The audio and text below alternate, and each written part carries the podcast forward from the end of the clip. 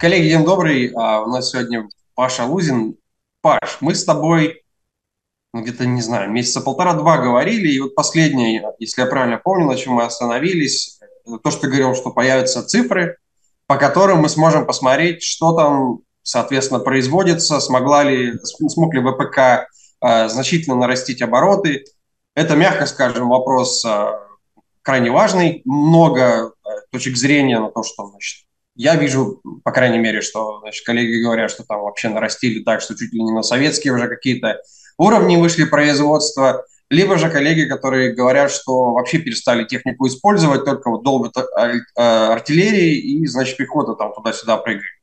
А, ты смотришь на все эти цифры, расскажи, что там происходит. Э, привет, Антон. Для начала здравствуйте все. По цифрам там э, очень интересно. У нас в конце июля вышла статистика, э, конец июля, начало августа, там два было раунда публикаций, вышла статистика по итогам первого полугодия 2023 года. И эта статистика очень интересным образом накладывается на все эти там декларации о том, что здесь мы увеличили там в два раза, здесь в разы увеличили, э, там всем э, идет увеличение.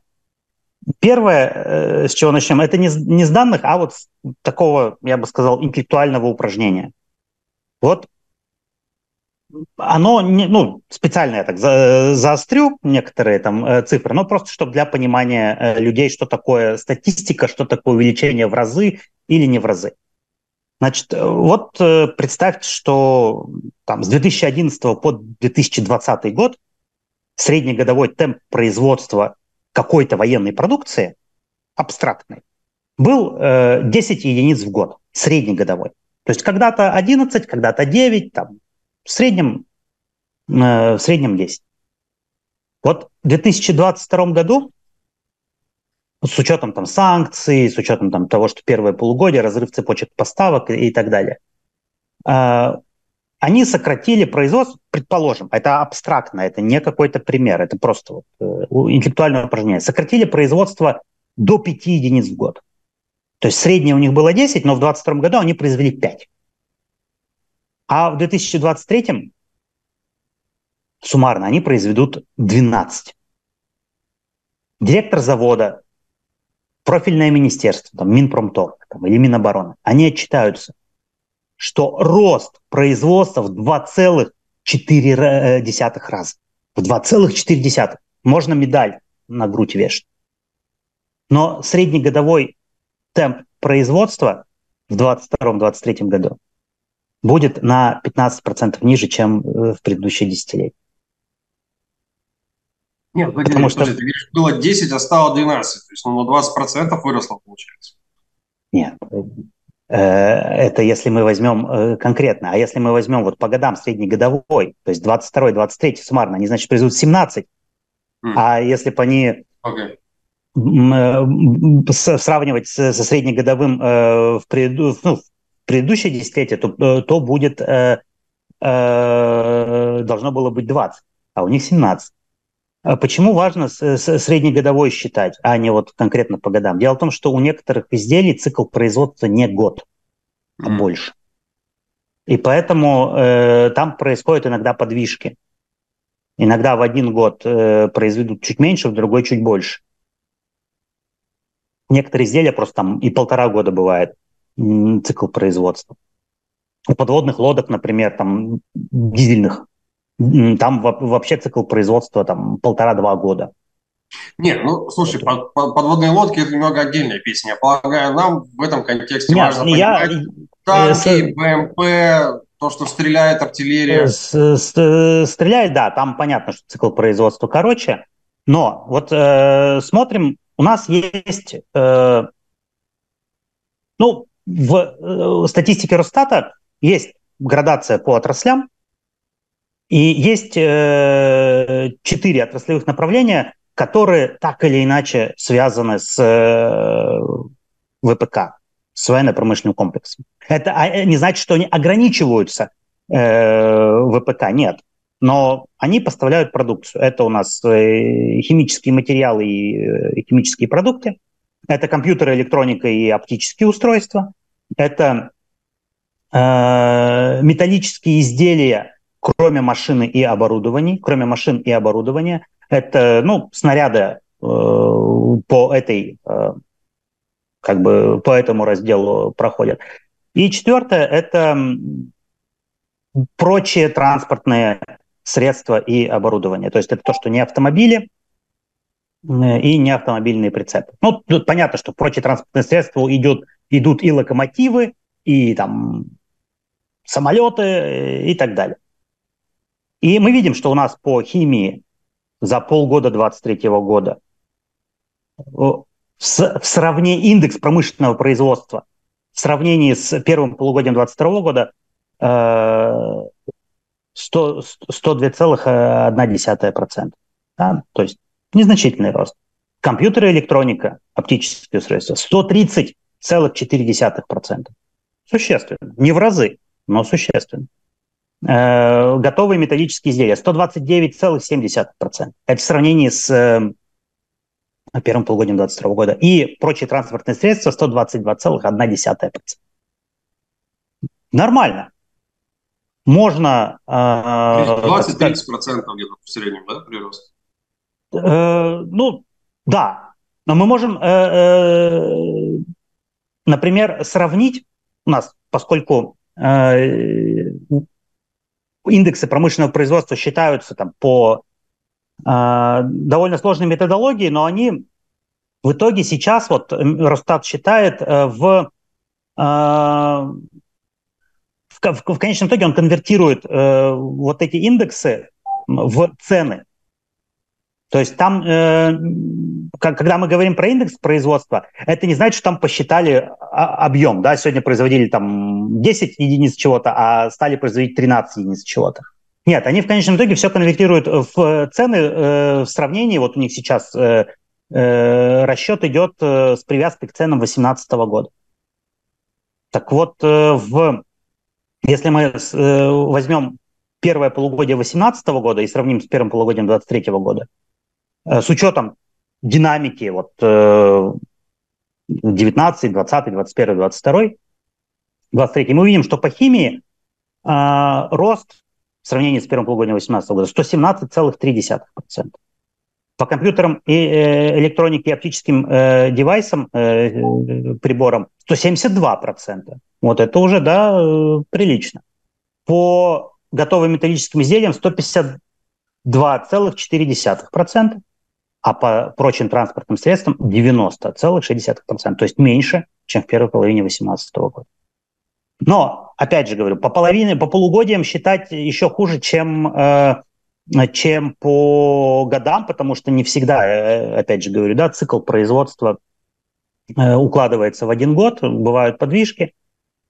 Но если мы посмотрим те позиции, которые, в которых Росстат раскрывает физический объем произведенного, э, произведенной продукции, без сведения там, по сложной там, по формуле э, Ласпериса к ценам 2018 года, а вот возьмем просто вот в штуках.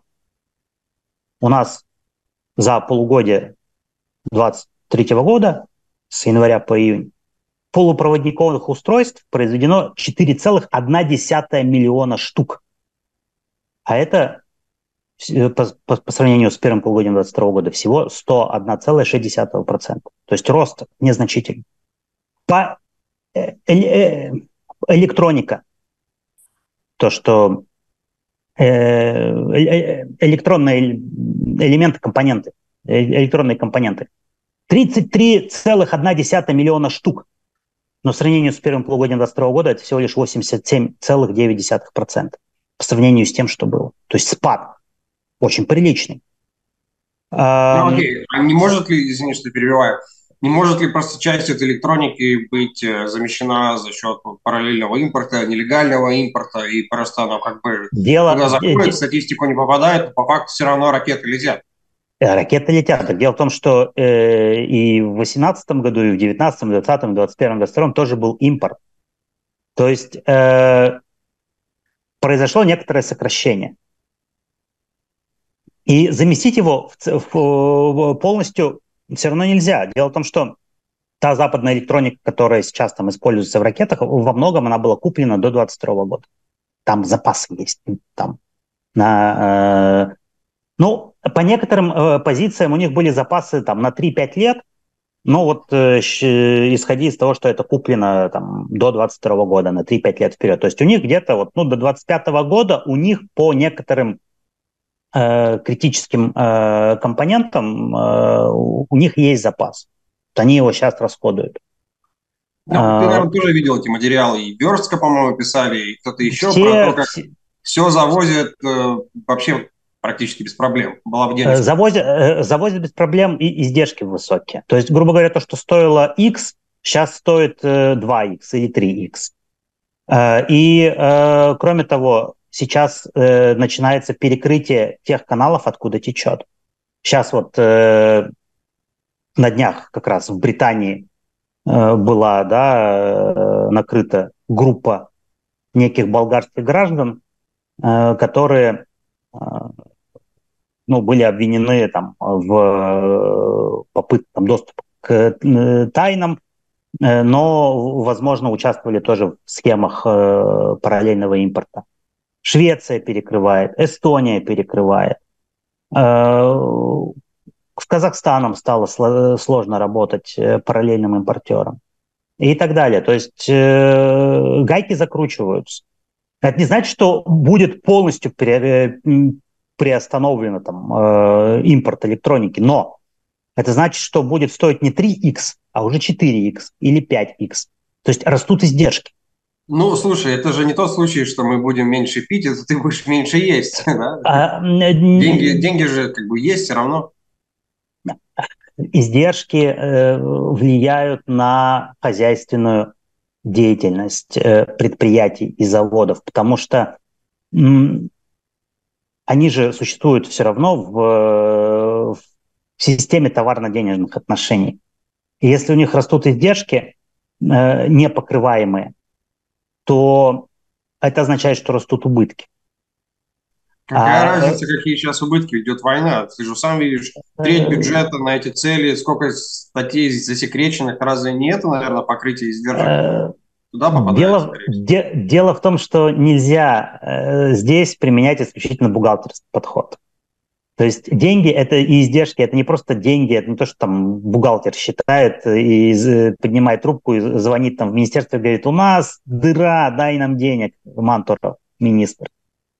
Э, там 100 миллиардов накинь сверху. Это значит, что предприятие начинает хуже работать на уровне уже людей, на уровне персонала, потому что у них там нервяк, у них там попытка как-то вот э, крутиться э, более интенсивно. У них же каждое предприятие имеет сеть подрядчиков, субподрядчиков. Э, каждое предприятие само является там, подрядчиком или субподрядчиком в более э, как бы, расширенной кооперации. И когда по всей цепочке непрогнозируемым, непредсказуемым образом растут издержки, это сказывается и на производстве, и на качестве выпускаемой продукции, и на том, как сами люди работают люди начинают работать хуже. Поэтому здесь э, очень важный момент, что когда мы смотрим на Росстат, да, на данные, надо понимать, что там максимальный рост только в тех, по тем позициям, которые считаются с самого начала в рублях. То есть, по большому счету, э, этот индекс, э, индексы э, промышленного производства, они их рост во многом связан с инфляцией издержек.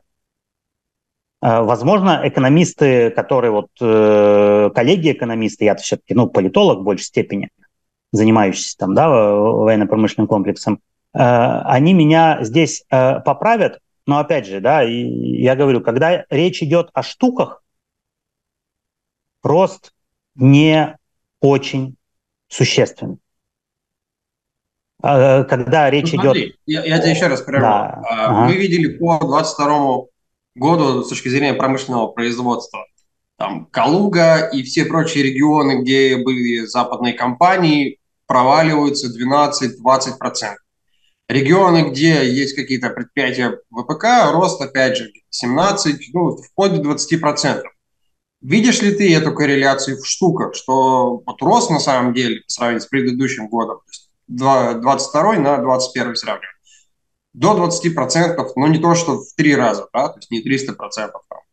Там, я вижу, я вижу, как в эти регионы закачиваются деньги, и как они учитываются, что это идет рост, но я не вижу, чтобы это давало какую-то большую прибавку в выпуске. Э, промышленной продукции, ну, военной промышленной продукции. Не вижу. Вот у нас есть честные люди в э, российском руководстве. Это главы. Прости, что? Да, да, это, это парадоксально звучит, но честные люди есть. Э, так получилось, что это главы некоторых компаний, госкомпаний, госкорпораций ВПК, которые говорят, э, они не публикуют сейчас отчетность эти госкорпорации, но их руководители в силу своих каких-то э, ну, потребностей, э, возможно, им надо что-то донести, какую-то мысль до российского руководства, они озвучивают цифры публично. И мы там знаем, да, например, что по моему любимому Роскосмосу убыток 2023 года 50 миллиардов рублей. Чистый убыток 50 миллиардов. Мы знаем, что Ростех, я, по-моему, в прошлый раз мы встречались, э, я озвучил только цифры по выручке и по прибыли до уплаты налогов, ну, да, по, по EBITDA, вот это EBITDA, да, показатель там, э, как бы прибыль до налогов, издержек, прочих там, текущих и так далее. И, и я тогда говорил, что у Ростеха EBITDA упала с 334,9 э, миллиарда рублей в 2021 году до 220 миллиардов рублей в 2022, э, при том, что у Ростеха на 60, эм, на 56, на 52 миллиарда рублей выросла э, выручка с 2 триллионов 64 миллиардов рублей до 2 триллионов 116 миллиардов рублей. Паш, смотри, я, я переформулирую очень да. хорошо. Продолжим, да. Сейчас, сейчас. Я, я просто э, показываю, что рост издержек идет. Если у вас растет выручка, но падает EBITDA, значит, у вас э, э, рост издержек. Но Ростех озвучил вот буквально 7 августа, то есть 10 дней назад, он озвучил данные по э, чистой прибыли. Чистая прибыль в 2022 году у Ростеха составила 39 миллиардов рублей.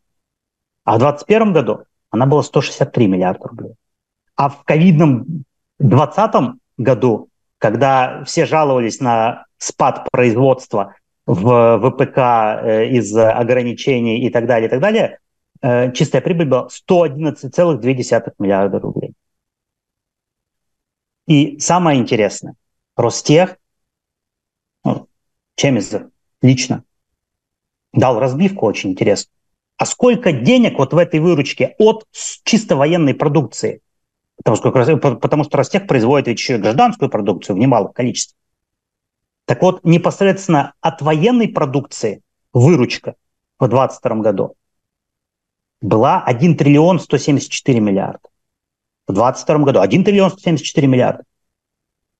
В 2021 году она была 1 триллион 125 миллиардов. То есть рост, ну, там, на 49 миллиардов рублей выручки. Классно.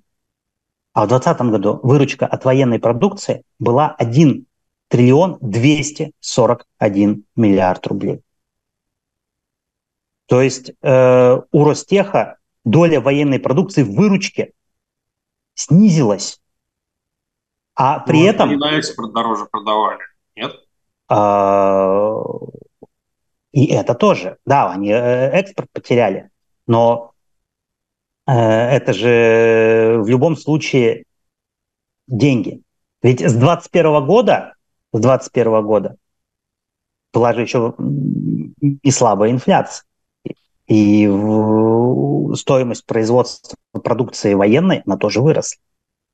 То есть на самом деле ситуация это не очень, э, так скажем, для этих э, компаний радостная. И в, в этом плане, например, очень э, показательна еще ситуация с Объединенной судостроительной корпорацией. Да, они производят корабли, да, корабли там задействованы, только корабли Черноморского флота в войне, э, практически они там не участвуют, но э, ОСК собираются передавать ВТБ. Почему? Потому что... ОСК... не передали? Ну, в процессе. Потому что у ОСК убыток в 30, по-моему, миллиардов рублей. 30 миллиардов рублей убытков. При том, что ОСК каким-то странным образом с января по июль э, пошел на занижение своей выручки. Потому что в январе они озвучили, что в 2022 году они получили выручку там, 384 миллиарда рублей. А в июле 2023 года они сказали, что по 2022 году у нас 350 миллиардов рублей выручки. А куда потерялись 34 миллиарда? Это не то, что можно там, не знаю, бухгалтер там чуть-чуть ошибся, карандашом, знаешь, стер ластиком карандаш, писал другую цифру. Они начинают э, и, играть вот с этой э, бухгалтерией, и, возможно, они занижают выручку, занизили выручку, там, каким там на будущий период ее перенесли, там, или там пересчитали э, дебиторскую задолженность, кредиторскую задолженность, чтобы, чтобы понизить убыток чистый. Потому что у них чистый убыток возможно, даже выше, чем они озвучивают. И, э, а, и это объясняет ту ситуацию, как получилось так, что э, на закупку вооружений в 2022 году потратили на 700 миллиардов рублей больше, а у корпораций убытки, э, падение ебеды и лишь незначительный, там, незначительный прирост выручки общей. Куда, куда, куда пошли там сотни миллиардов рублей дополнительно? Они пошли на затыкание дыр. Они пошли на э, погашение убытков предыдущих периодов, на погашение текущих убытков э, и, и, и, и так далее, и так далее. То есть э, по большому счету вот эти все э, компа- компании, корпорации ВПК, э, они, они находятся в гораздо более худшем положении, чем они были в 2019 или ну, Смотри, тебе могут возразить, что повысили зарплаты, увеличились транзакционные все издержки, связанные со всей этой продукцией. В конечном счете, нам сейчас, э, ну, то есть я понимаю, почему как бы ты, ты, ты все это анализируешь, пытаешься высчитать, но я думаю, у большинства зрителей, как у меня, вопрос. Вот мы видим э, цифры, которые там товарища э, УСИНТ, да, которые по открытым данным Э, исследуют ситуацию. Они выкладывают какие-то безумные цифры там, сожженного, уничтоженного российского вооружения, тяжелой техники, танков, БМП. Мы видим, с другой стороны, картинку, как там, со спутника или еще откуда там фотографируют все эти места э, в Дальнем Востоке, где это стояло на консервировании, что там ничего уже нет, да, или там половину увезли. И всем хочется понять, какое количество из этой техники действительно удалось как там запустить заново, и она отправляется а, в Украину, и что вообще там остается? есть... Но эти, эти запасы, это запасы, сделанные там, в предыдущие 50, 60, 70 лет.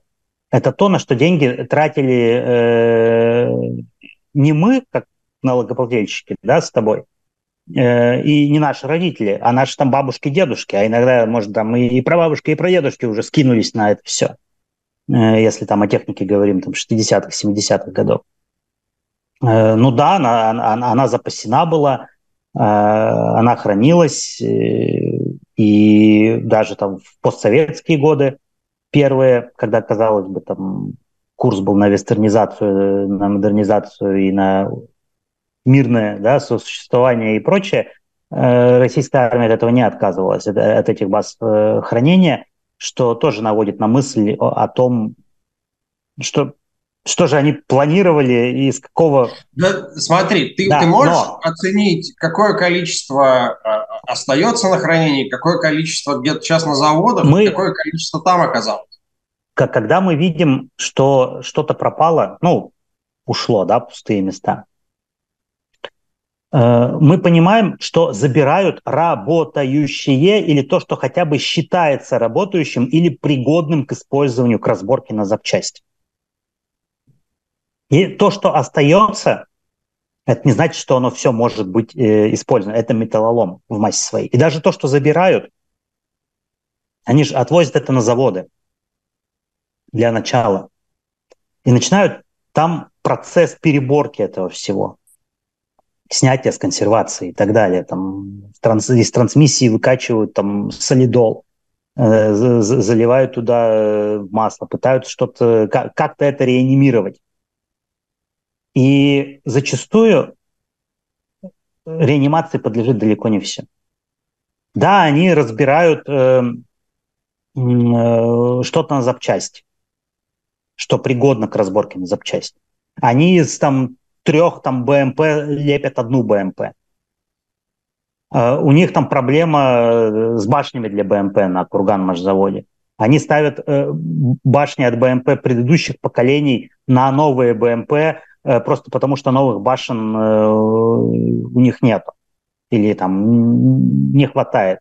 Они там мучаются с бубном, скачут, делают переходники, потому что стык башни с корпусом не универсален, на разных там поколениях БМП он разный. Вот. А они это все делают. То же самое с танками. С артиллерией э, то же самое. Вот ты снимаешь с хранения гаубицу, но у тебя выбор пытаться оживить всю эту гаубицу, залить туда несколько сот э, литров э, специальной жидкости, вот эти там поршни, которые, ну, откатный механизм орудия, там э, как-то это все привести в порядок, либо просто тупо снять ствол и поставить на работающую гаубицу, которая из, износ ствола уже там превысил все, все пределы, и э, надо это менять. Поэтому невозможно сейчас сказать, сколько э, техники снимаемой сохранения вообще пригодно к какому-то бы то ни было использованию. Мы понимаем, что да, что-то идет на запчасти, что-то э, реанимируется, отправляется, но мы не знаем э, как бы конкретных пропорций. Да, опять же, ну, танк ну, можно, ты, можно ты привести видишь. Танк ты, может быть ты не на ходу, его можно закопать в землю. Да, как-то да. из этой информации извлечь а, какие-то количественные показатели? Ну, количественные показатели мы, э, мы знаем, что, например, э, там и Владимир Путин лично, да, там и Дмитрий Медведев, ну, вот эти все наши... Ну, 1600 э, танков, да. Ну, 1600 это Медведев, Путин-то сказал более скромную цифру, там 600. 600, но он там сделал оговорку, что это и новое, и модернизированное, и снятое с хранения, прошедшее ремонт и так далее, и так далее. Ну, то есть за, за 22 год, да, они 600 танков э, построили или и ну, реанимировали? Да, и отремонтировали. У них же есть танки, которые приезжают там с поля боя, они разбитые, но они пригодны к ремонту. Они проходят через э, ремонтный завод, и завод отчитывается. Мы выпустили 20 танков, например, ну, условно, 20 танков. Это не значит, что он взял где-то 20 танков и произвел. Нет. Они взяли существующие танки, вот разбитые, э, провели через завод, выпустили, отчитались. 20 танков. А это все те же самые танки, просто э, ремонт. Э, то же самое там какой-нибудь там бронетанковый ремонтный завод в Чите, в Читинской области. Тоже. Им там привезли с базы хранения танки, они их, э, это существующие танки, да, они их там шаманят, реанимируют, там, сказали, мы там 50 э, провели через завод. И, и то же самое Уралвагонзавод. Не, ну, и, конечно, и так, так, то, получается... на, на поле боя на вас едет, не имеет э, принципиального значения. Но реанимировано, если их 600 за год, то как бы это просто можем сопоставить же с теми но... цифрами, которые поставляются в Украину. Но это, но это, э, э, во-первых, эти танки, они уже были. Это не новые танки, которые произвели э, сверху 600.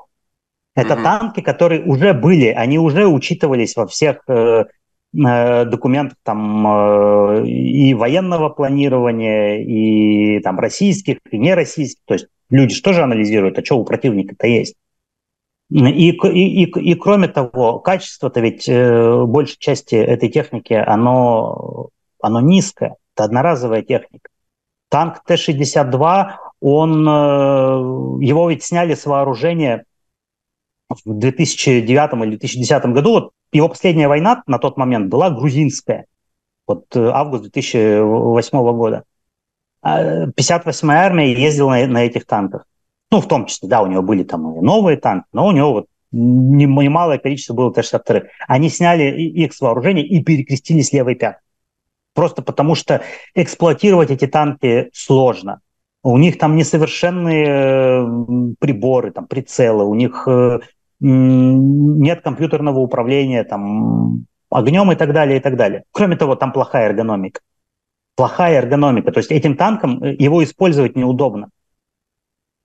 Пока твой противник в более совершенном танке э, уже на тебя башню навел и зарядил снаряд, ты еще только докручиваешь там эту башню, потому что тебе неудобно этим танком управлять. Это, это известная проблема э, со, со, советских э, вооружений, плохая эргономика. Да, но с другой стороны, если у тебя кратное превосходство этих танков, то, ну хорошо, половину ваших сожгут, но у вас еще их энное количество остается на поле боя. Да, но вот представь, да, э, если ты умеешь водить машину, да, ты привык, например, я не знаю, ездить на, я не знаю, э, ну, допустим, ты ездил на Тойоте когда-нибудь там, на какой-нибудь, да? Да, была Тойота, ты прав. Вот, ну, видишь, попал. Э, ездил на Тойоте. Ездил неплохо. Да, например, ты неплохо ориентировался, управлял, мог большие расстояния проехать. А тебя, а тебя сажают за УАЗ. Далеко ты на УАЗе уедешь? Нет, ты, конечно, можешь на нем поехать, но мастерство водителя твое будет гораздо э, более низким. То же самое с танками. Если танкист научился ездить на модернизированном там, Т-72 с французским инфракрасным прицелом, с э, американским э, бортовым компьютером, там, радиостанцией, с, даже с кондиционером, каким-никаким, а его пересаживают, потому что у него танк там подбит, сгорел, э, экипаж выжил, и их пересаживают на Т-62. Они, конечно, на нем могут куда-то поехать. Но это вот как, как ты на УАЗе. Ты можешь куда-то поехать, но ты плохой водитель УАЗа. То же самое и, и с этими людьми. Их, их не учили управлять уже Т-62. Все, Т-62 сняли с вооружения там 13-14 а, лет назад. Не, не было из действующих военных поколения, а, ну, ну соответственно, тех, кто не те, служил те, кто умел, году. основная масса уже уволилась. Те, кто умел, основная масса уволилась. Ну, может, кого-то там смогли призвать э, по мобилизации, там какие-то, навыки они там восстановили. Но в целом, э, когда на тебя, против тебя работают современные танки, ну, ты на Т-62 многого многого не сделаешь. Многого не сделаешь просто, просто по определению. И здесь э, так, так совсем. Так совсем. Если мы, допустим, посмотрим боевые вертолеты, да, которые тоже довольно массово теряются, мы не видим, что там какие-то кратные э, увеличения производства. А почему? Да потому что невозможно. Потому что это, это современная техника на хранение вертолетов э, ну, не держит, потому что невозможно хранить. Он либо летает, либо не летает. Вот. И поэтому вот эти все разговоры о том, что увеличили производство там, в, в разы, надо, надо просто учитывать, что тут лукавая цифра. Взяли то, что есть, привели в порядок, подшаманили, э, отправили. Это не увеличили производство. Да-да-да, нет, я, я даже не ставлю так вопрос, я думаю, никто серьезно так это не смотрит, что там прям кратное увеличение. Вопрос в целом какое количество можно еще, как ты говоришь, подшаманить, да, там, переделать, обновить и отправлять туда. Если мы и в 23-м, и в 24-м будем говорить про цифру в 600 танков, которые либо старые, либо отремонтированные, но это всего, все равно это как бы несопоставимо с тем количеством, которое Украина располагает. Но у Украины, во-первых, sorry, э, у Украины поставки идут постоянно, да, у них на выбывающую технику приходит новая техника. И здесь так сравнить э, невозможно. Ну, понятно, если мы возьмем, допустим, ситуацию там накануне 22 года, да, там у России формально на хранении там находилось порядка 8 тысяч танков. Ну или там 10 тысяч танков. Но сколько из этого вообще пригодно хоть к какому-то использованию даже в качестве разборки на запчасти, этого не знают, не знали на тот момент. Даже э, работники этих э, баз хранения, потому что танки не э, обслуживались эти зачастую. То, что Минобороны в последние годы там строила, пыталась усовершенствовать эти базы хранения, строила там навесные укрытия, чтобы хотя бы там дождь не заливал этот танк э, просто водой, там э, счет шел ну, на сотни единиц техники, не на эти там 8-10 тысяч.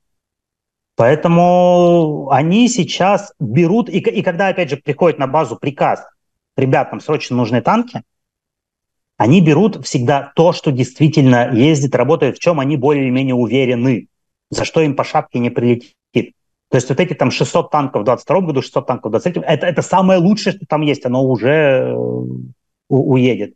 А дальше будет все хуже, хуже, хуже. Оно будет более трудоемким, в реанимации, оно будет э, менее пригодным там, для разборки на запчасти и так далее. Ведь не надо забывать, что это хранение, вот, которое там, по, по 50, по 60, по 70 лет, ведь в предыдущие там, 30 лет постсоветского времени с этих танков тоже все снималось. Там тоже снимались запчасти.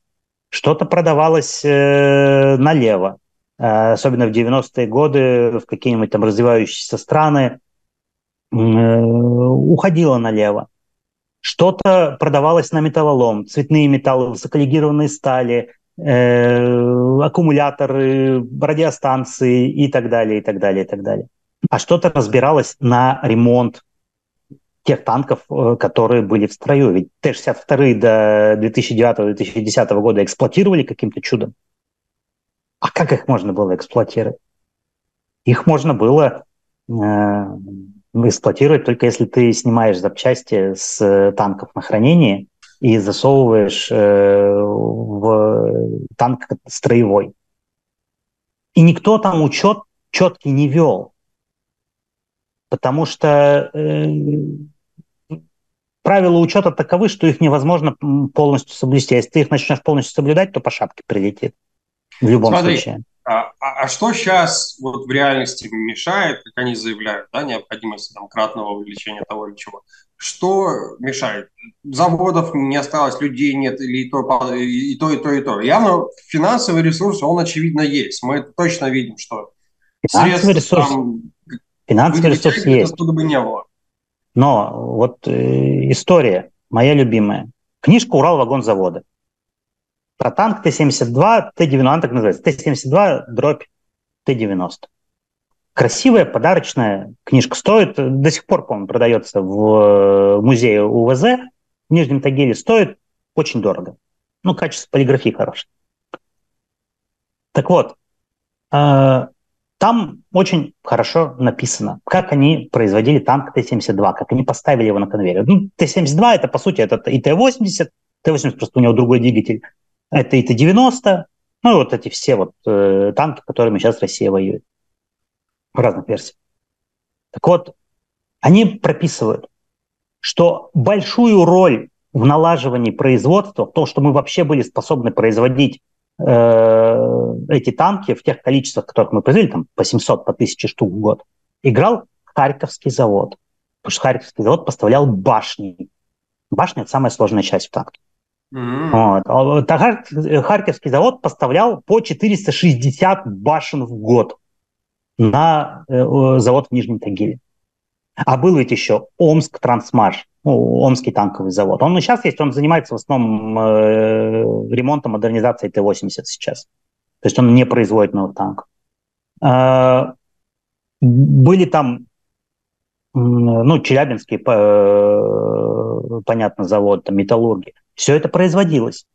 Но вот в такой кооперации. Плюс завод пишет сам, у нас появилась возможность производить, собственно, танк Т-72 э, серийно и того качества, которое мы хотели. Когда завод закупил станки в ФРГ, Федеративной Республике Германия, в Швейцарии и где-то там еще, ну, врать, врать не буду. Вот э, ФРГ и Швейцария, они закупили станки, они наладили кооперацию, они кооперировали с, Хар- с Харьковским заводом по башням и даже там по, по трансмиссиям, потому что Т-72 э, унифицирован с украинским вот танком Т-64. Т-64 и Т-62, э, не надо их путать, это разные танки абсолютно. Ну, вот. В 90-е годы вся эта кооперация ушла. Вся эта кооперация ушла. Нет никакой кооперации. Есть вот Уралвагонзавод сам по себе. Есть завод, который производит двигатели для танков в Челябинске, э, Уралтрак, который тоже чем хвалился в 2010-2011 годах? Тем, что они провели модернизацию производства. Они закупили импортное оборудование, и двигатели теперь танковые вытачивают на э, европейском, по-моему, на европейских станках. То есть чудес-то никаких не бывает. То есть и нужны станки, да? Без, я нужны станки, оборудование, э, комплектующие, потому что, опять же, там Т-72Б3 или Б3М, последние модификации этих танков, ну, там импортная электроника, там импортные приборы, импортная оптика стоит. Нужны станки, чтобы производить снаряды для этих танков. Вот, допустим, э, порох, вот, нет ни одного завода в России, там, порохового или там, который производит ракетное топливо твердое, ну, тоже, по сути, порох, который бы работал на российском оборудовании. Нет ни одного. Все производится на импортном оборудовании. Вся там, все, э, все ракетное топливо, твердое, жидкое, все производится на импортном оборудовании. И, ну и пороха, соответственно, тоже. Они производятся на импортном оборудовании, а, а других вариантов нет. Пушки, стволы артиллерийские на мотовилихе вытачиваются на австрийской э, радиально-ковочной машине, которую закупили в начале 2010-х годов. Австрийская радиально-ковочная машина. Они не производят там сотни стволов в год, они производили, производили все последние годы ну, там 20, 30, там 40, может быть, стволов гаубичных.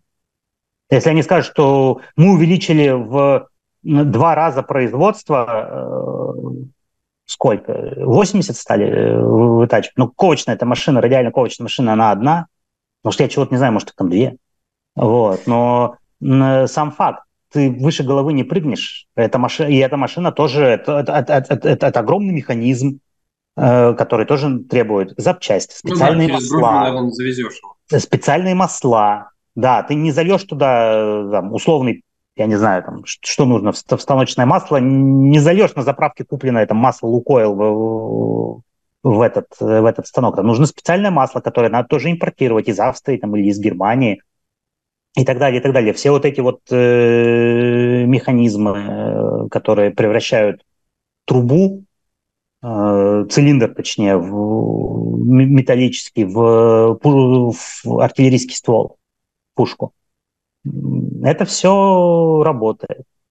Но оно работает как бы на пределе своих возможностей. И выше головы здесь э, не прыгнуть. Когда вот сейчас э, выставка «Армия 2023» в Москве э, началась или начинается, и там представляют колесную гаубицу, которая наш ответ там Цезарем французским и так далее. Но, пардон, эту колесную гаубицу разрабатывают. Я вот сколько э, я э, занимаюсь этим делом, ну вот исследованием там, России, российского военного сектора, столько эту гаубицу разрабатывают. Ее показывали на выставках уже много лет подряд. Но это вся, это та же самая гаубица МСТА, только снятая с гусеничного шасси, поставленная на колесное шасси. И это все разработки еще на самом деле МСТА, это 70-е, 80-е годы. Вот. И опять же, ты не можешь сказать, а вот мы сейчас продолжим производить гусеч... гусеничные гаубицы, а еще и колесные добавим к ним. Нет, у тебя количество стволов-то оно сильно не меняется. Поэтому, ну, вместо гусеничных будут производить колесные.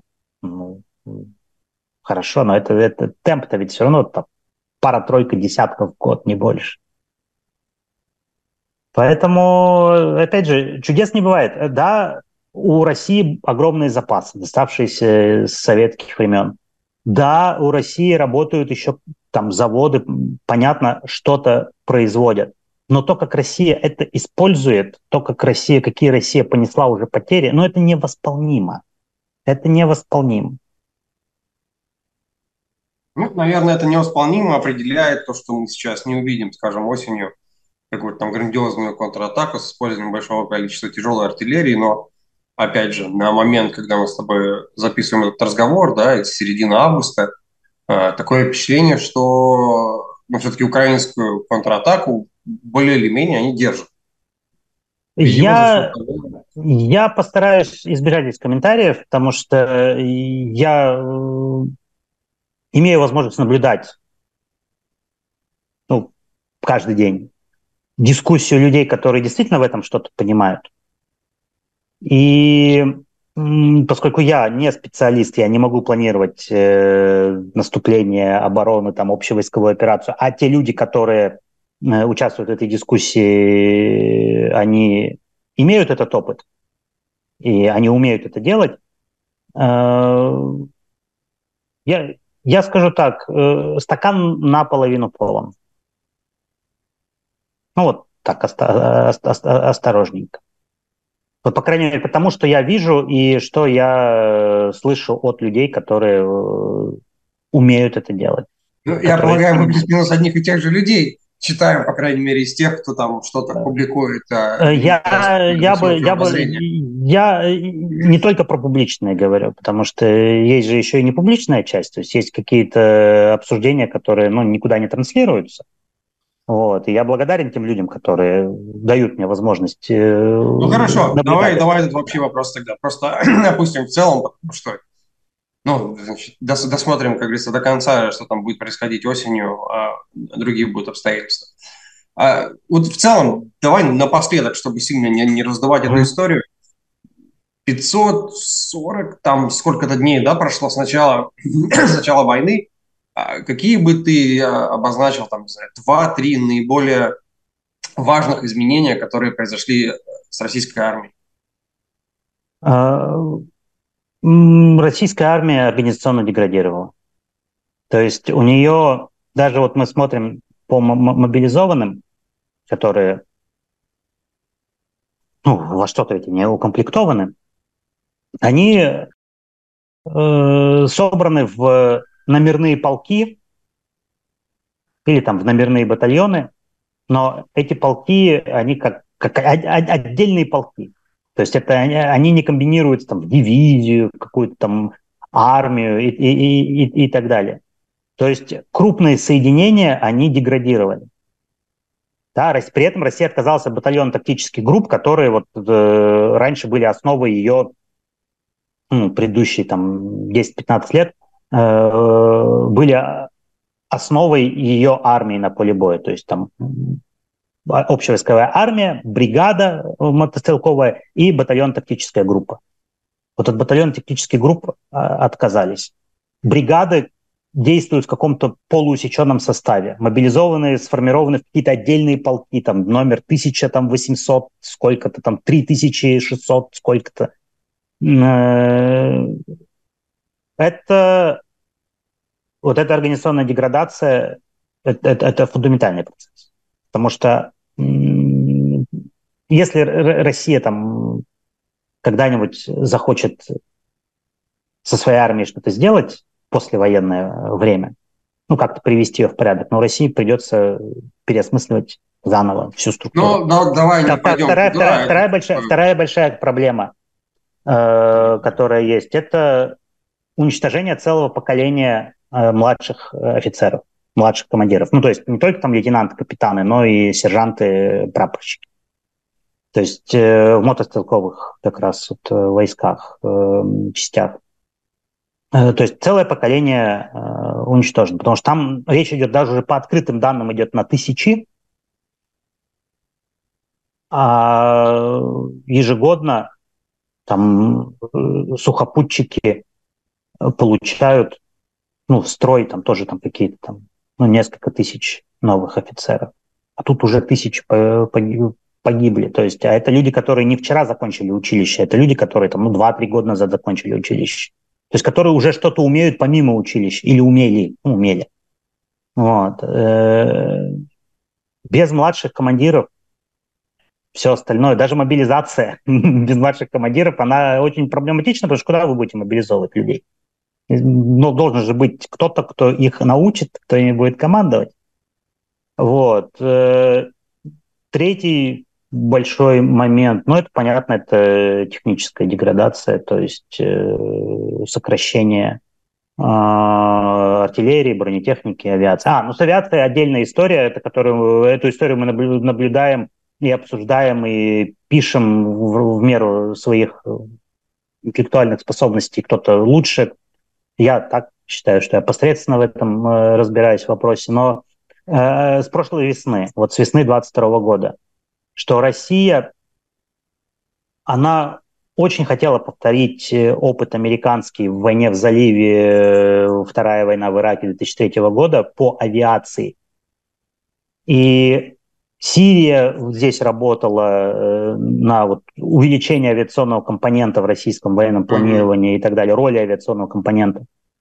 Но по количеству самолетов вылетов, там, вертолетов, ну, боевых вылетов э, у Россия превысила порог, который там у американцев был в 91 году, но она не, не дошла там даже близко до порога, который был у американцев уже в 2003 году. То есть Россия пытается скопировать опыт там, 91 года, при том, что там есть организационные моменты, то есть количество самолетов вылетов, это, это не значит, что Россия оказалась способна проводить э, полноценные воздушные кампании. Нет, она оказалась это не способна делать. Э, то есть организационно здесь она просто и не смогла реализовать э, то, что она последние там 20 лет э, очень хотела научиться делать. Она не смогла это сделать. И сейчас э, ситуация еще еще хуже, потому что потери в авиатехнике большие, э, износ авиатехники э, большой, поэтому отдельные там вертолеты куда-то летают там на огневую поддержку, отдельные самолеты летают на огневую поддержку или там на бомбардировку э, городов украинских, но нету, нету системного характера этого всего дела. Но по количеству, естественно, авиатехники в целом в России, естественно, ну, превосходит Украину, безусловно. А другое дело, что здесь тоже не надо, так скажем, это, ну, апокалиптических мыслей, что в России там тысячи. Нет, не тысячи в России. В России вот э, накануне февраля 22 года то, что называется combat capable, то есть которые самолеты, готовы, вертолеты, которые были готовы к, к применению, да, на, на э, поле боя, там они измерялись там, количеством, ну, там, в районе 700-800. Ну, там, может, около того. Часть, часть, часть потеряна, да, часть э, нуждается в, в ремонте. Где-то они там перекидывают э, запчасть с одного самолета на другой, потому что, например, те же самые там Су-25, но они не производятся в России. Они производились в Тбилиси, на Тбилисском авиазаводе.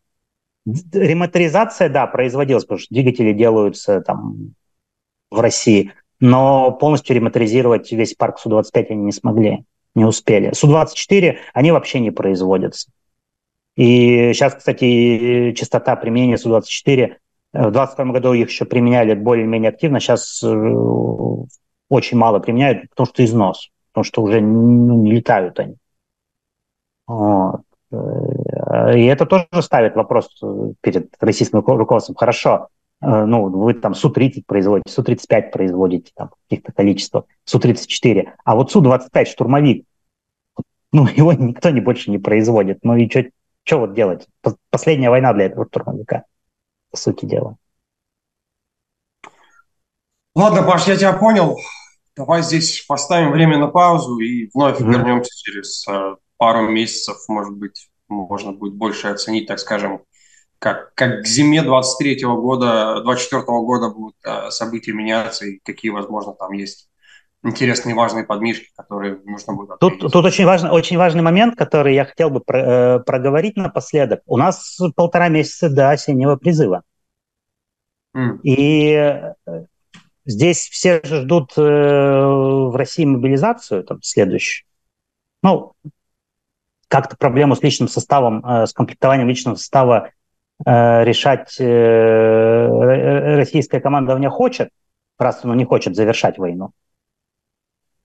Но кроме опции мобилизации, которая пока не очень привлекательна даже для Кремля, потому что у Кремля тоже есть социология, и они понимают, что мобилизация не популярна. Даже вот э, скупка крови вот по 200 тысяч рублей в месяц, она э, уже дает сбои.